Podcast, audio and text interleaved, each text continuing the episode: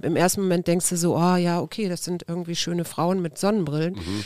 Und als ich das dann mir genauer durchgeguckt oder angeguckt habe und gelesen habe, habe ich echt geweint, weil das Mhm. mich so, das tut sie jetzt schon wieder, so mitgenommen hat.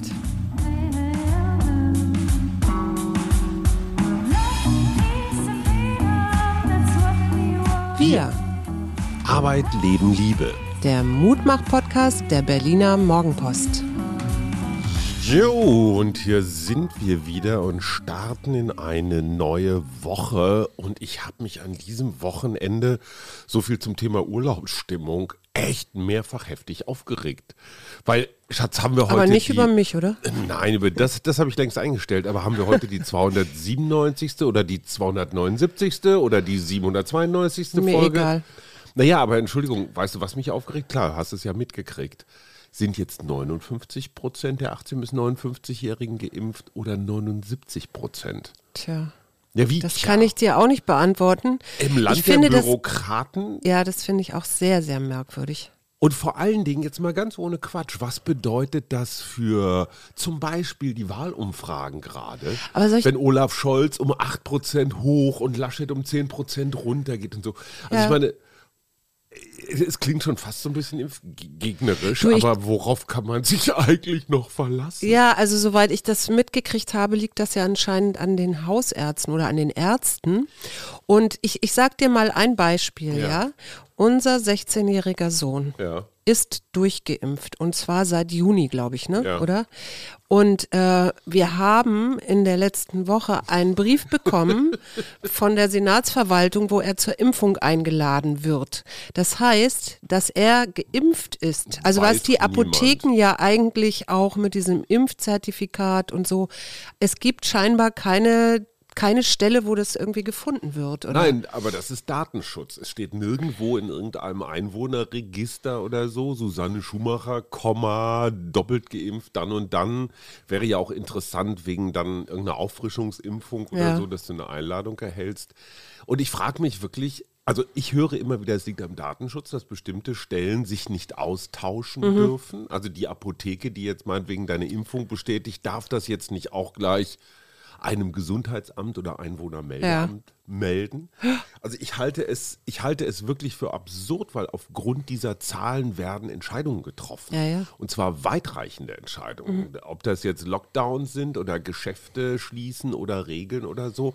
Und das Schlimme ist doch, es ist Wasser auf die Mühlen der Falschen. Ja, ja, ich verstehe es auch. Ich verstehe es auch tatsächlich ausgerechnet in Deutschland überhaupt gar nicht. Also wenn hier irgendwas funktioniert, dann die Bürokratie. Aber ja, und das Zählen und so, ne? Also ich verstehe es ist nicht. ja auch nicht so. Aber ich meine, ja gut, aber vielleicht sind wir wirklich diverser geworden.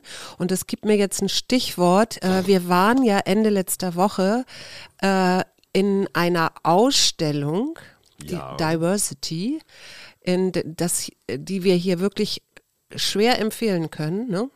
Ja, Das wir müssen sind- dazu sagen, wir waren extrem privilegiert, weil Ja. ein, ein sehr guter und sehr wohlhabender Freund diese ganze, dieses ganze äh, drumherum, also dieses Diversity United ist ja so eine europäische Veranstaltung, die ursprünglich in, in Russland, also in Moskau starten sollte, wegen Pandemie dann nicht, jetzt in Tempelhof im Hangar. Und wir waren zu einer wirklich, ich weiß gar nicht, ob man darüber reden darf, aber zu einer wirklich exklusiven Veranstaltung eingeladen.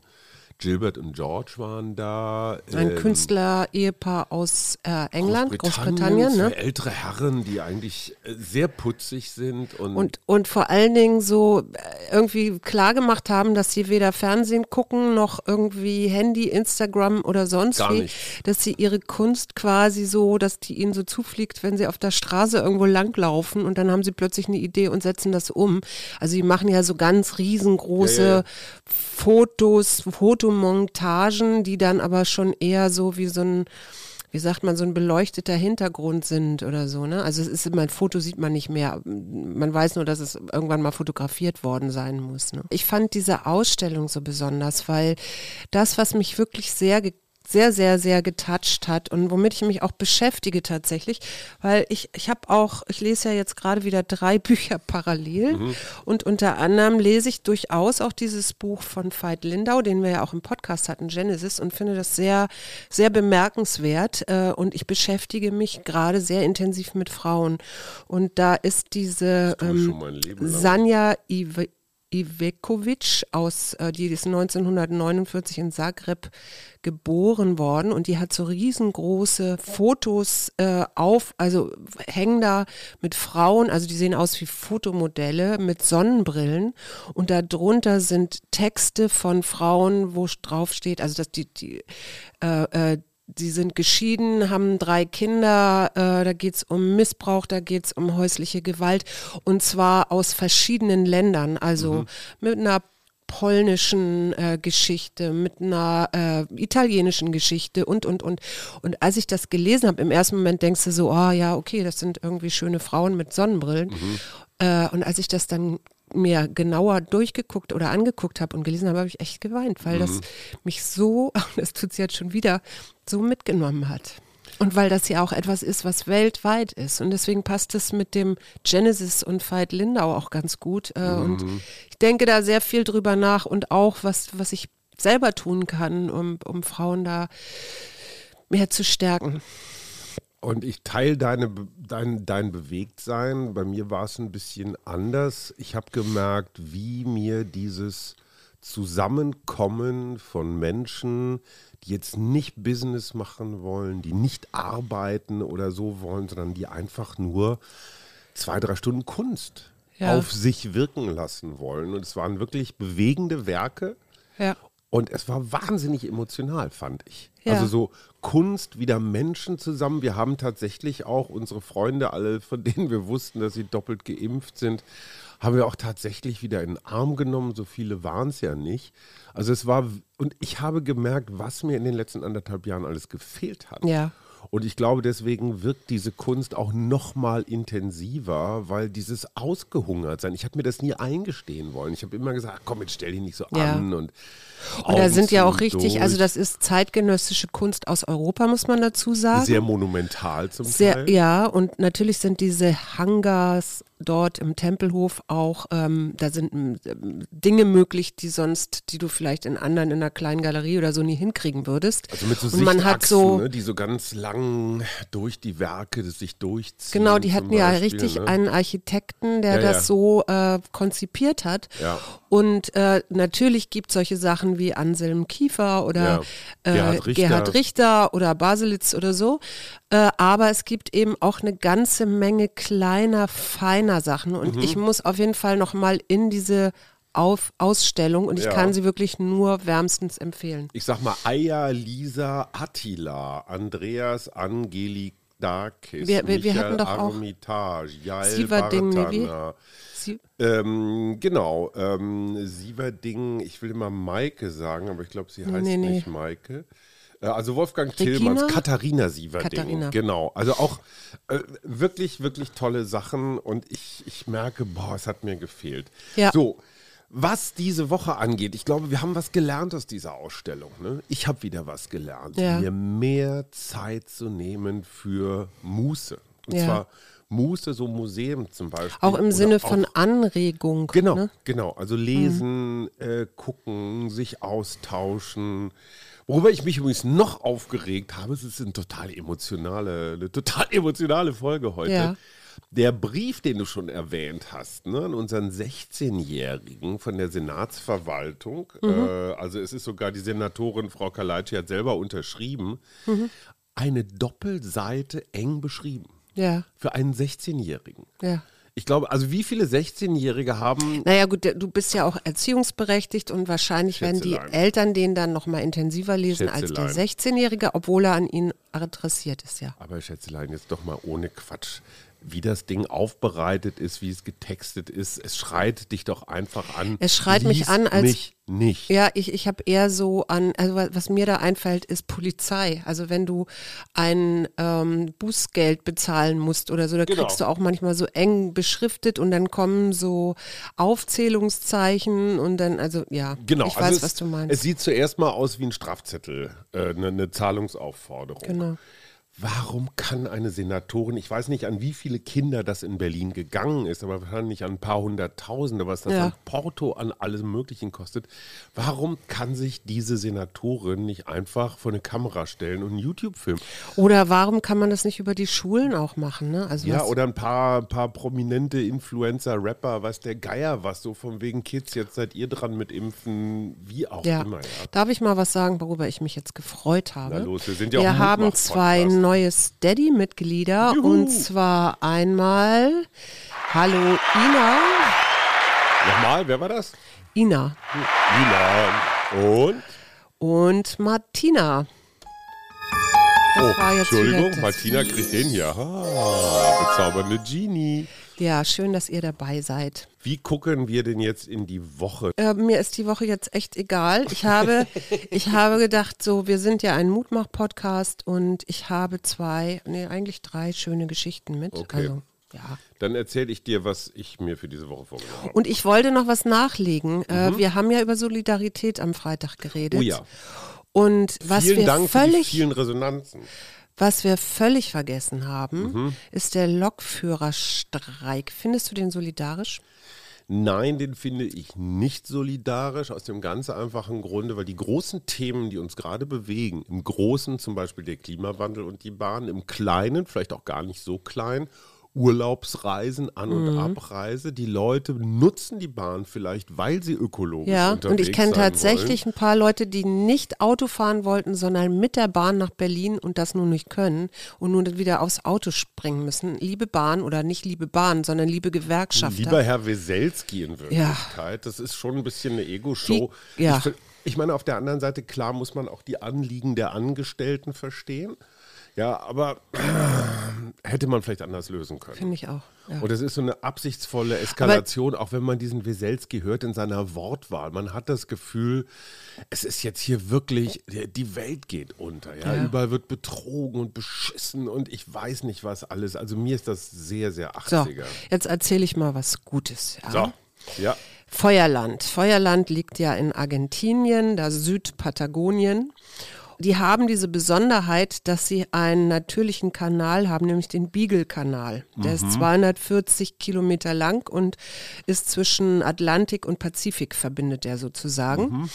Das Provinzparlament dort in Feuerland hat sich gegen die industrielle Lachszucht ausgesprochen. Das heißt, die haben das da verboten.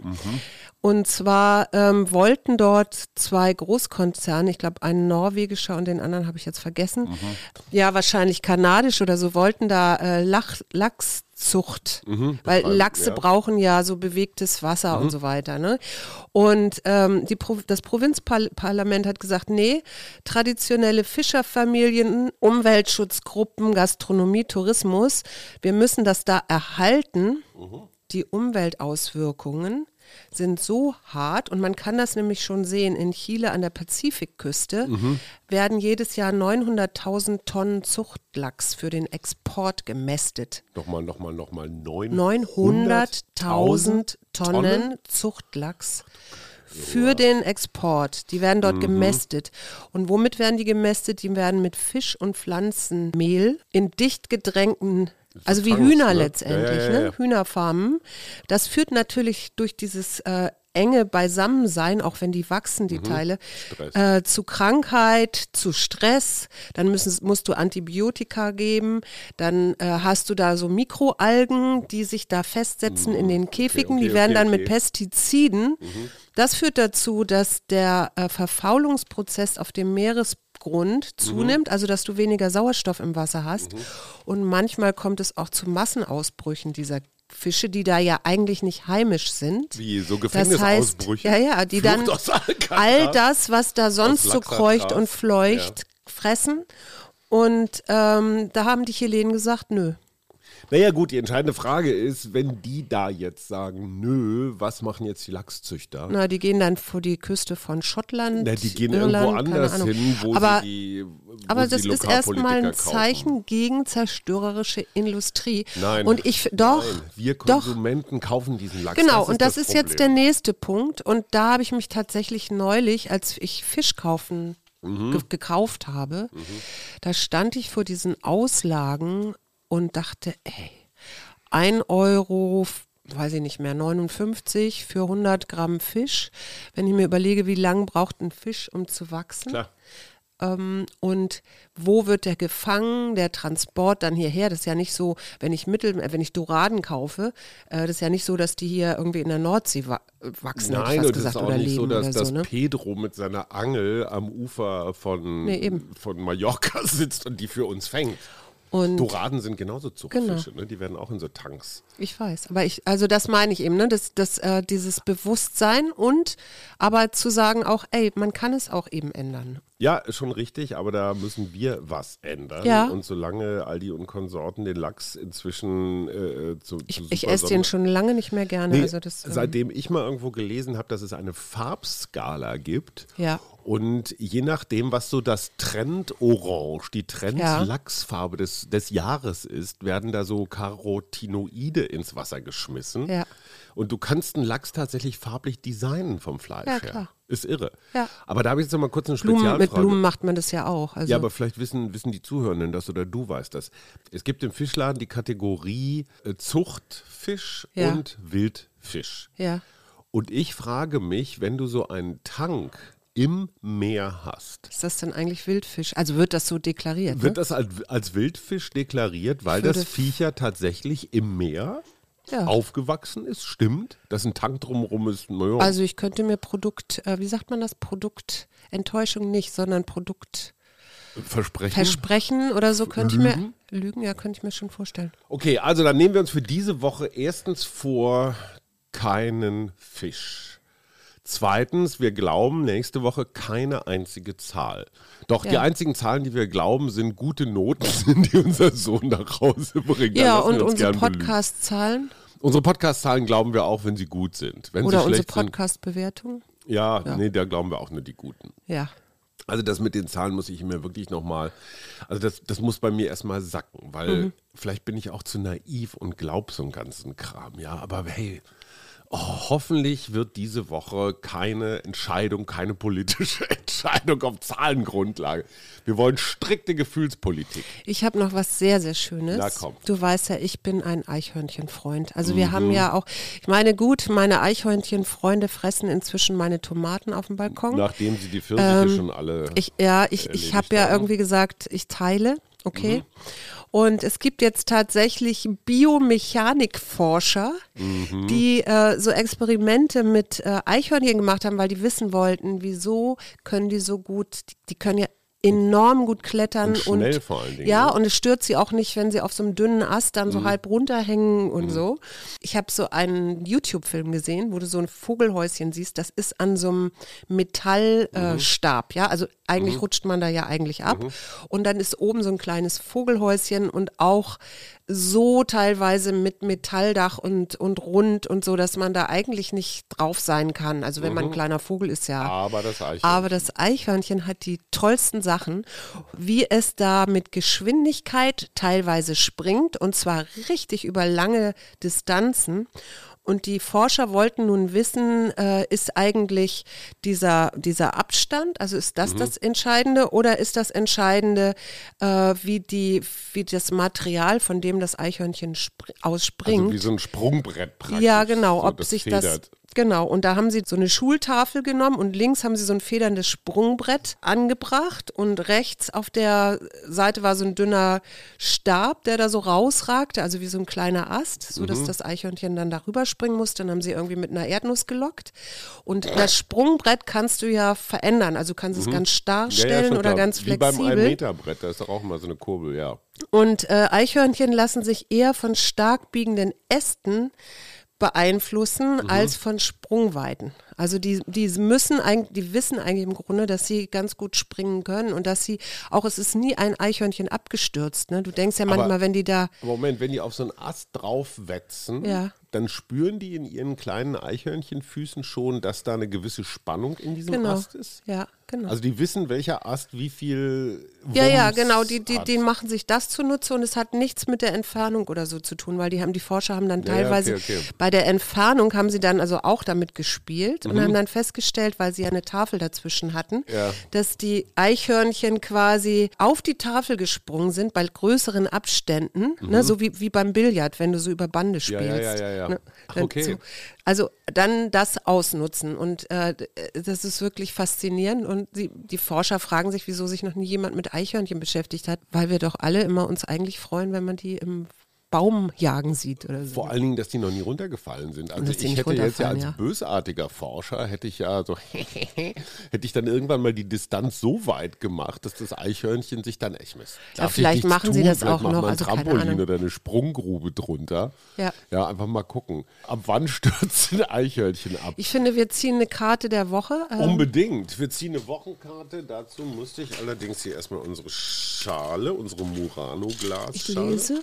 Du liest, ich ziehe. Eigentlich müsstest du mal wieder ziehen. So, ich gucke. Hier Stimmt. haben wir Zielstrebigkeit. Na, das passt doch zu Eichhörnchen. Bist du ein zielstrebiger Mensch? Ich glaube nicht. Ach, ich habe noch was vergessen. Ich habe ja wieder einen Waldtag am 29. August, wo es noch Plätze gibt. Jetzt sage ich zur Zielstrebigkeit, werde dir darüber klar, was du willst und richte dein Handeln auf die erwünschten Ziele aus. Lebe mit Weitblick, Zielstrebigkeit und Entschlossenheit. Ich Na, sag wenn nur das kein Feuerland. Wochenmotto ist. Ja, Und kein Lachs die Woche. kein Lachs die. Woche. Ja. Eine schöne Woche wünschen wir euch. Bis Mittwoch. Wir. Arbeit, Leben, Liebe. Der Mutmach-Podcast der Berliner Morgenpost.